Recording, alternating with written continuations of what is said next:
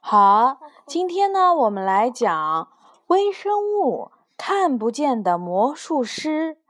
这一本绘本呀，是由英国的尼古拉·戴维斯写的，艾米丽·萨顿画的。嗯，然后这上面写了，这本书呀是献给乔瑟夫与加布利尔，他们以前很小。后来呢，长大了。你有可能也认识很大的，比如说金鱼。嗯，你一定认识很多大型的动物，比如说金鱼。嗯，你也认识很多小型的动物，蚂蚁。对，是的，蚂蚁。但是你知道吗？有一些生物小的不得了，光是这只蚂蚁的触角上就有几百万个。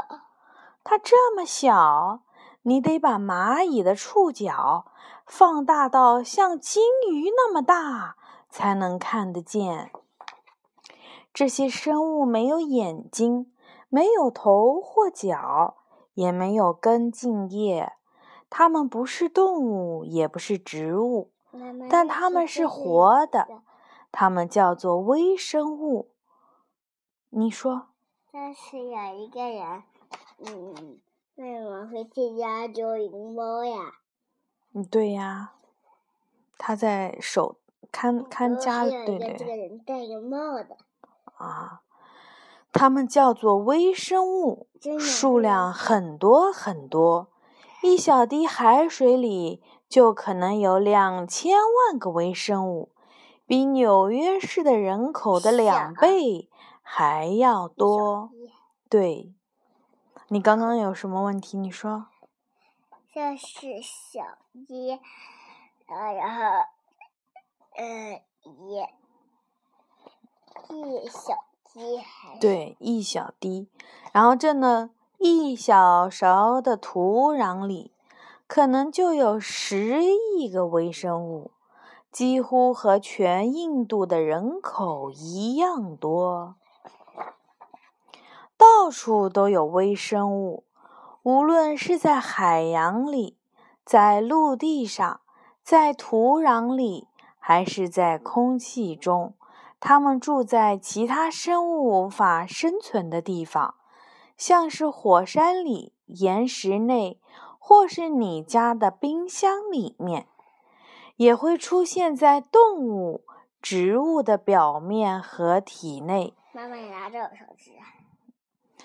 此时此刻，你皮肤上的微生物就比全世界的人口还要多，而你肚子里的微生物是全世界人口的十倍。甚至一百倍，一百。嗯，不要担心，虽然有些微生物会害你生病，但是那些常住在你身体表面和体内的微生物，会让你保持健康。草履虫。对，尽管微生物那么小，但是它们未必都长得一样，有些比别的种类还要更小。就像蚂蚁和金鱼的差别那么大。微生物的种类非常的多，比动物和植物的种类还要多。我们现在刚刚有雅说的是草履虫，草履虫呢是全世界最大的微生物之一。然后还有雅刚刚说了一个没有说。啊，没有说清楚啊！这个是小儿麻痹病毒，小儿麻痹，小儿麻痹症，知道吧？它是会让人生病的，它是全世界最小的微生物之一。让我看一下。嗯，就一点点大，对不对？红色的都是点点。对。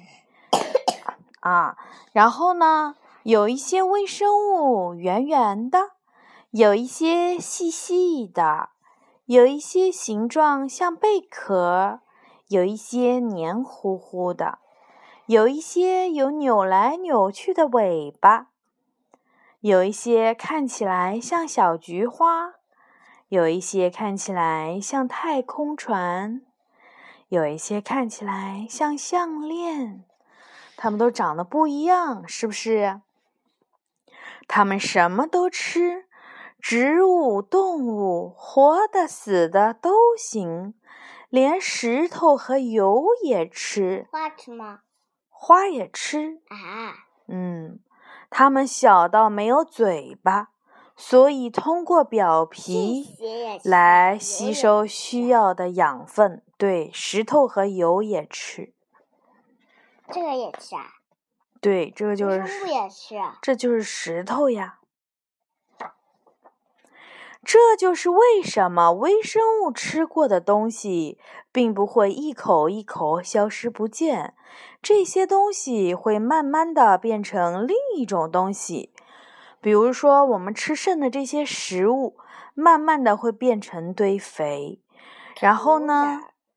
堆肥。这两个字是堆肥，宝贝啊。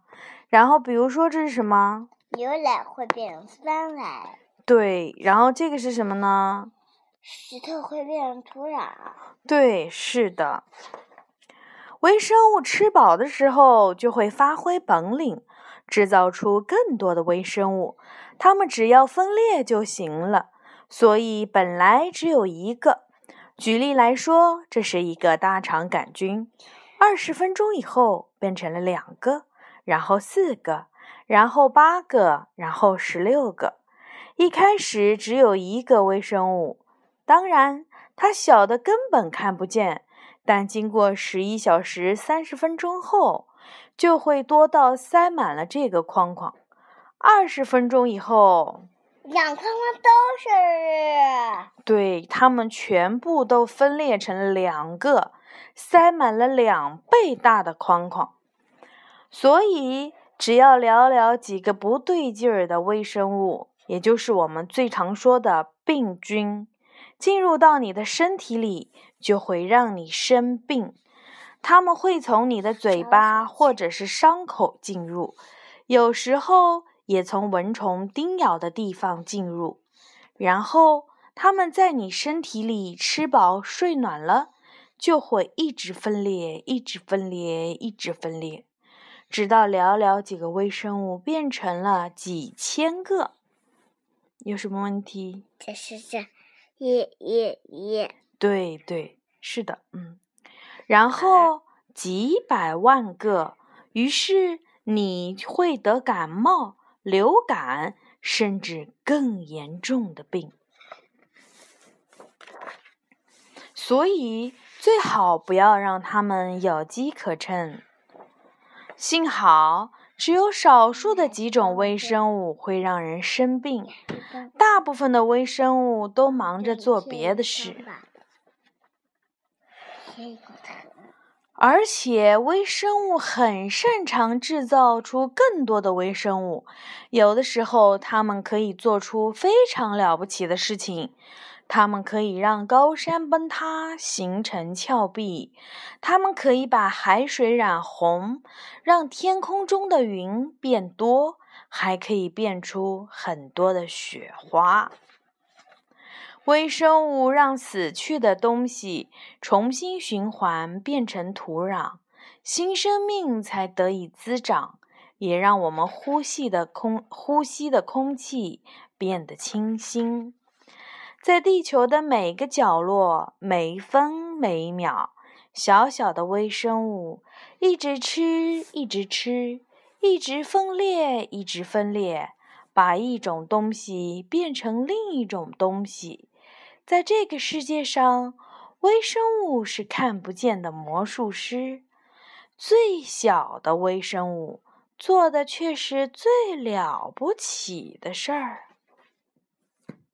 妈妈的故事讲完了。妈妈的故事讲真好听。